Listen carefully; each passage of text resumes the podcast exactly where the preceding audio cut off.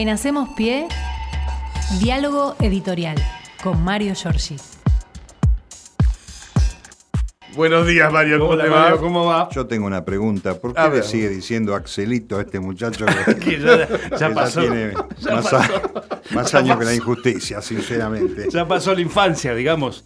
Esto bien, podría Vamos a ser. decir Axelote. Está bien, Axel, no. ahora sí suena Igual para. este, yo admito todavía un marito de vez en cuando. Eh, bueno, ¿por Porque qué no? así, ¿Por ¿no? Cariñosamente. Cariñosamente, claro. Bueno, buen día formalmente. Bueno, ya estamos sobre las 10 de la mañana y este, dos o tres temas importantes para repasar. Dos eh, breves este, informaciones. El presidente está eh, yendo a Neuquén hoy, a Vaca Muerta, a Loma de Campana, que es una de las áreas que IPF tiene allí en Vaca Muerta. Se pone en marcha al final, eh, como todo el mundo esperaba, el gasoducto que va a recordar el nombre de Néstor Kirchner, que va este, en un primer tramo desde Neuquén hacia la provincia de Buenos Aires y eh, este, la localidad neuquina de donde parte el gasoducto se llama Tratallén y va a Saliqueró, eh, aquí en la provincia de Buenos Aires. Más de eh, 550 kilómetros de extensión en un primer tramo, después va a ir para Santa Fe. Hay quienes dicen que hay suficiente capacidad exportadora de gas en la Argentina para que de Santa Fe llegue hasta Brasil, si es necesario. Ah, mirá. Este, y por supuesto empalme con toda la cañería del Norte Grande muy este, desprotegido. Ahora que miro este, en, el, en el disco rígido propio, me acordé de, ¿se acuerdan el programa ese Belgrano? El plan Belgrano de Macri. Sí, claro. sí, sí, claro. claro. Que no pasó nada, ¿no? Este, No. Usaron el buen nombre y honor del creador de la bandera para que no pase nada. Bueno, este gasoducto va a terminar eh, distribuyendo la posibilidad del acceso al gas natural eh, en el norte argentino. Pero lo concreto de esto es que, eh, obviamente, como hay una dinámica de eh, desbarajuste en el tema de la comunicación de los medios, va a haber un dato allí que ya están usando los medios enemigos del campo nacional y popular, porque mm, el presidente va a estar acompañado por Darío Martínez y por Federico Basualdo, el subsecretario de Energía, que son los funcionarios nacionales del, este, calificados kirchneristas por el- los medios dominantes, que no están este, mucho de acuerdo con el ministro Guzmán. Y va a estar en un acto eh, con el presidente Alberto Fernández, Darío Martínez, el secretario de Energía, y su subsecretario Basualdo. Pero va a estar Kisilov también, que desde que se armó algún tole-tole en la situación interna del Frente de Todos, no habían eh, participado en un acto juntos, y van a estar los gobernadores que tienen que ver con la zona, con la región, Adabela Carreras de Río Negro, el gobernador de Neuquén, Gutiérrez, también va a estar el gobernador de La Pampa, eh, Silioto. Bueno, eh, creo que va a ser un acto donde ayer algo adelantó de lo que pasa por su cabeza Alberto Fernández, en una visita que debía, eh, que no pudo concretar por el nacimiento de su hijo, a la Universidad de José Cepaz, y allí, mm, este, carajo que estamos perdidos para el 2023, creo que es la frase que va a quedar como un punto de partida mm, este, nuevo respecto de su posicionamiento en la intención electoral del Frente de Todos y del propio Alberto Fernández para el año que viene. Eh, allí vamos a esperar, ¿no? Un mensaje, esperábamos algún mensaje con el tema de la Corte el otro día, Sí. que no pasó. Vamos a ver si hay algo nuevo con esto, porque obviamente sigue dando tela para cortar lo que ha sucedido con eh, Horacio Rosati y este, su desaguisada decisión de tomar eh, este, potestades de poder legislativo y exhumar esa ley que eh, quedó derogada. La verdad que es una verdadera vergüenza sobre la cual no hablan muchos. Lo escuché ayer a Aníbal Fernández haciendo una referencia. Obviamente aquí hay una irregularidad tremenda, eh, esto que lo venimos marcando aquí, que es este, tomar el control del Consejo de la Magistratura basándose en una ley derogada e imponerle plazos al Congreso de la Nación para que dicte una nueva ley imposible de cumplir. Toda una maniobra que me parece que hay que, este, como digo siempre, hay que ir al fondo de la historia y recordar este, la década del 30, eh, la corte de Marcelo T. de Alvear, corriendo este, en favor del golpe de Estado. Contra el que los había puesto ahí, pasó en el 55, pasó en el 76, Ajá. pasó durante el neoliberalismo menemista, pasó con Macri y está este, minado el campo. Lo cierto es que la maniobra de la vicepresidenta, que que termina este, mm, designando a Martín Doñate y a Guillermo Snope como suplente en el Consejo de la Magistratura, eh, les dio este, un ataque de caspa violento a estos opositores. Eh, de gran inutilidad, pero siempre pasando al papel de víctima con una enorme facilidad, cuando en realidad son victimarios de todos nosotros, de los argentinos, cuando estuvieron en gestión de gobierno.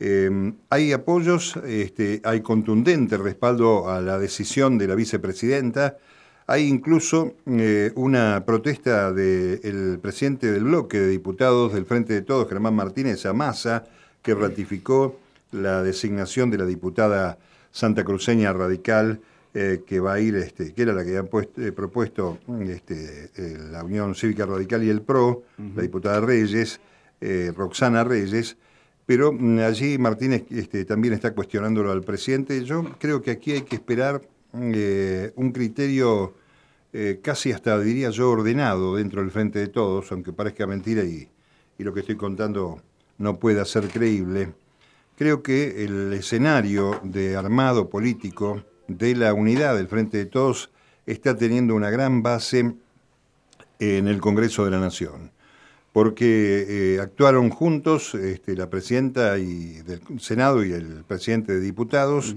en la designación, más allá de las personas, digo, y han actuado en función este, dinámica de lo que podía pasar en la Corte porque las designaciones de estos representantes del oficialismo, sobre todo, tienen fecha antedatada incluso a la eh, destitución, el pedido de destitución del juez que había avalado eh, o que había pedido que no designen. Como les pidió que no designen, se notificaron en un momento determinado, el día lunes, con fecha antedatada mandaron esto, quiere decir que esta es una maniobra legítima. Mm. Eh, tiene respaldos la corriente federal, la de Palazzo, la de los distintos sectores eh, sindicales, y Fresimona, que es el frente de Moyano, eh, que son los este, trabajadores de Frente Sindical para el Modelo Nacional. Eso quiere decir Fresimona, que parece el nombre de un producto comercial. No, es el Frente Sindical para el Modelo Nacional avalando esto.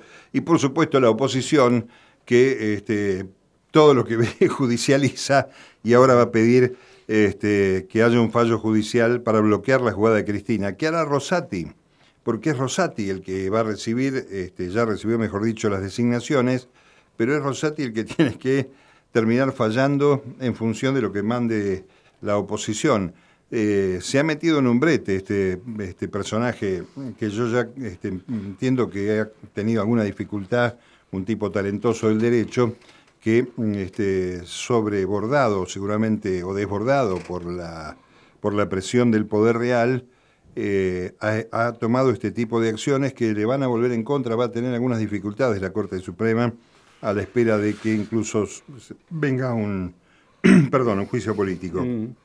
Y después está Rodríguez Larreta, que ya no sabe qué hacer en su campaña este, electoral 2023 y este, les cuento algo que está sucediendo en este momento. Se están cayendo a pedazos dos o tres escuelas de la Ciudad de Buenos Aires, una en la Avenida San Juan, y la reta está este, inaugurando la puesta en marcha de un paseo costero de los 25 kilómetros que tiene la Ciudad de Buenos Aires sobre el Río de la Plata, desde el Riachuelo hasta su límite con Vicente López.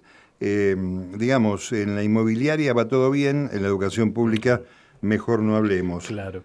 Eh, volviendo al tema de la magistratura, la reta dijo ayer que el kirchnerismo le hace trampa a la democracia. Después, de, después de tragarnos la sonrisa eh, o la carcajada, dijo además que una vez más el kirchnerismo quiere quebrar el Estado de Derecho y la división de poderes en la Argentina no lo vamos a permitir. Habla de división de poderes. Bueno, le recordaron a la reta que el Tribunal Superior de Justicia de la ciudad designado, este, ha designado a Santiago Tamendi ex viceministro de Justicia de Macri, y a Weinberg de Roca, la ex candidata a procuradora que había impuesto Mauricio Macri, eh, que no prosperó.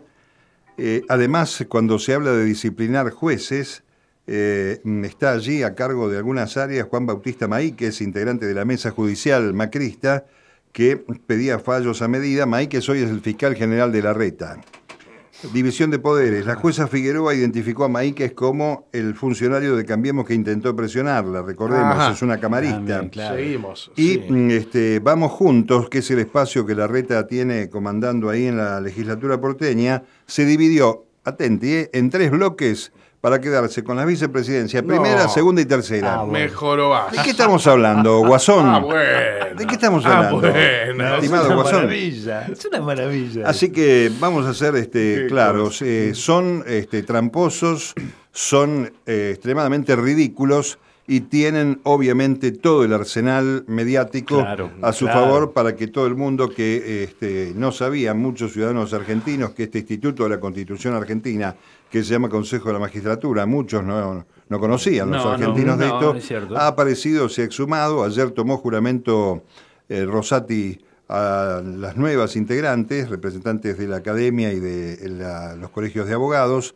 y vamos a ver qué pasa hoy con Doñate y con Reyes. Con Doñate, Eh, En noviembre hay que elegir nuevamente representantes del Parlamento ante el Consejo de la Magistratura y es probable que hasta tenga eh, el oficialismo mayoría absoluta en esa representación.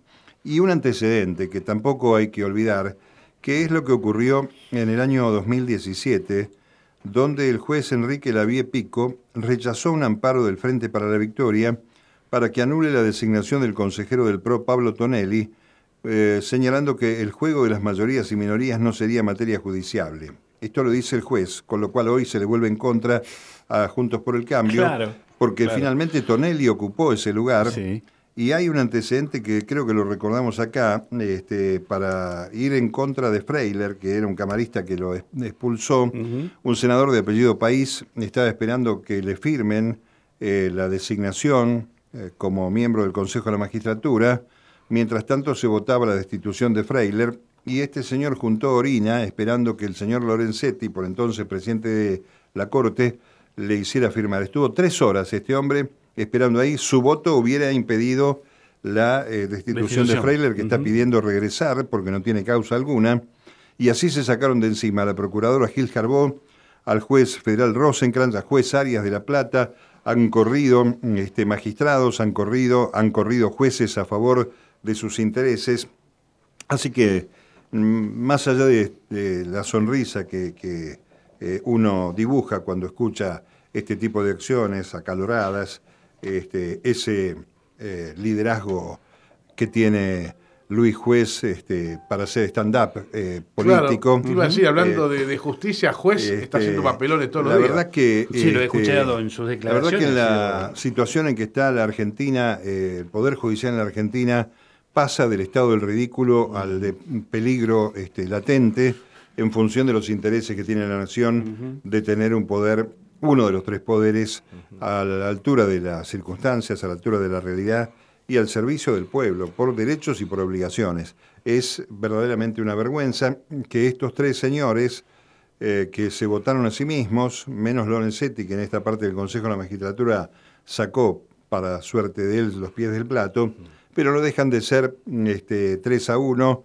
eh, los responsables de la suerte que pueda correr cualquier ciudadano argentino, que eh, son 45 millones contra 3, más o menos, ¿no? Y nadie los puso ahí y nadie este, puede mm, torcer sus privilegios, ¿no? Es llamativo, hay, hay uno de los este, estos personajes que estamos hablando, Maqueda, por ejemplo, ¿no? Este que tiene un perfil bajo, no se habla demasiado, pero sigue votando, digamos, a favor de lo que se está, se está Y es que yo creo que eh, Llegan Maqueda es un ex senador justicialista Sí, que claro. puso en ese lugar, este, completando la corte eh, que se caía a pedazos de Nazareno en la transición y la Exacto. caída de la Rúa, lo puso Dualde allí, con este, obviamente la veña del Senado.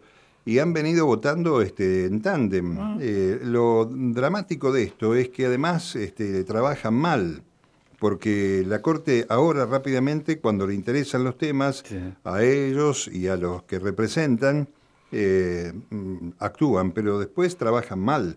Y ya se sabe en el mundo que eh, no puede haber, debiera haber salas, más salas, que, no hay, por ejemplo, un penalista en la Corte en este momento. Por ejemplo, Dos sí. son de Santa Fe, de los jueces. Uno es de Córdoba y otro es de Clarín, que es Rosenkrantz, que podríamos ponerlo en la ciudad de Buenos Aires, pero Clarín tiene también un impacto nacional.